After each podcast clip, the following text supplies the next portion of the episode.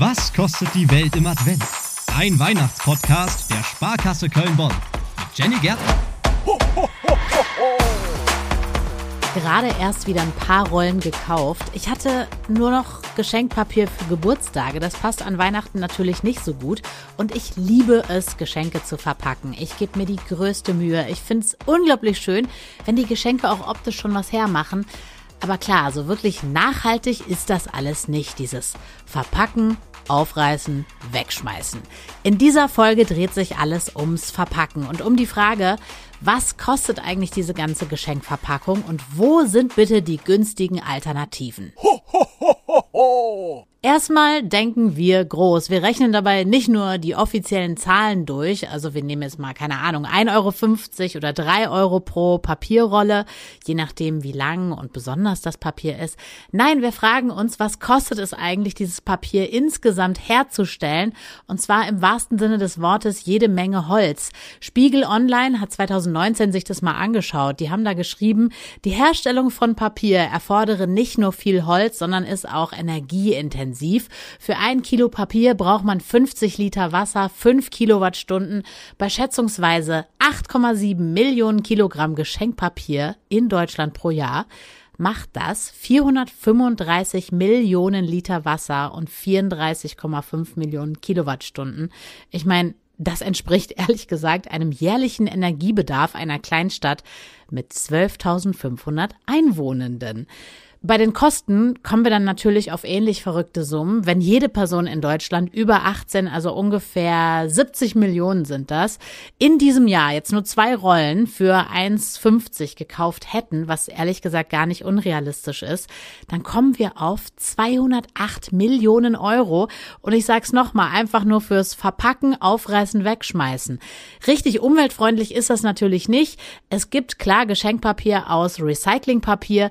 Das ist schon mal immer besser als klassisches Geschenkpapier, verbraucht bei der Herstellung auch weniger Ressourcen. Erkennt ihr übrigens am Siegel.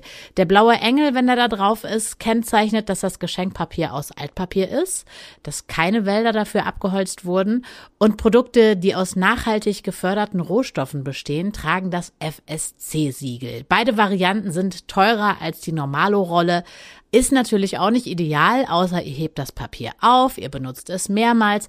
Aber ehrlich gesagt, der Spaß beim Auspacken, der wird dadurch auch irgendwie minimiert, oder? Wenn man dann immer gucken muss, hm, wie mache ich das hier auf, bloß nicht zerreißen. Also was jetzt? Wir wollen Geschenke verpacken und die Umwelt schonen. Was können wir tun? Wir können zum Beispiel Materialien nutzen, die wir eh zu Hause haben. Zum Beispiel alte Zeitschriften oder Zeitungspapier, wenn ihr Comics habt oder irgendwelche Bücher, die ihr eh nicht mehr lest. Landkarten sind auch super oder Stadtpläne, wenn ihr im Urlaub wart, ihr habt die mit nach Hause genommen, kann man super auch als Geschenkpapier benutzen oder natürlich auch das Packpapier, Kartons, wenn ihr die das ganze Jahr über bekommt, weil ihr online was bestellt habt, ihr könnt das alles sammeln und dann mit wenigen Handgriffen pimpen, individuell gestalten, Farbe drauf oder irgendwie bekleben oder sowas. Das ist natürlich eine Variante, die kostenlos ist und individuell. Auch sehr schön Gläser nehmen. Bietet sich an, natürlich, wenn man was zu essen verschenken will. Kleine selbstgemachte Leckereien. Einfach rein ins Marmeladenglas oder ins Schraubglas. Aber auch so, wenn man einfach eine besondere Verpackung haben will, geht auch sehr gut. Und was sich auch noch anbietet, sein Geschenk einfach mit einem anderen Geschenk zu verpacken. Also wenn ihr jetzt ein Kochbuch verschenkt und ein Geschirrtuch dazu, könnt ihr das Ganze natürlich ineinander verpacken. Schleife drum, sehr kreativ. Tücher und Stoffreste bieten sich natürlich generell an, aber auch da muss man sagen, die haben nur eine bessere Bilanz als Papier, wenn man sie wirklich häufiger verwendet. Mal gucken, was die Zukunft bringt, denn ich habe gerade mehrere Startups gefunden, die an Geschenkpapier aus Gras statt Holzfasern arbeiten. Ich finde eine spannende Idee. Da kann man dann nach Weihnachten einfach das ganze Papier in die Biotonne schmeißen.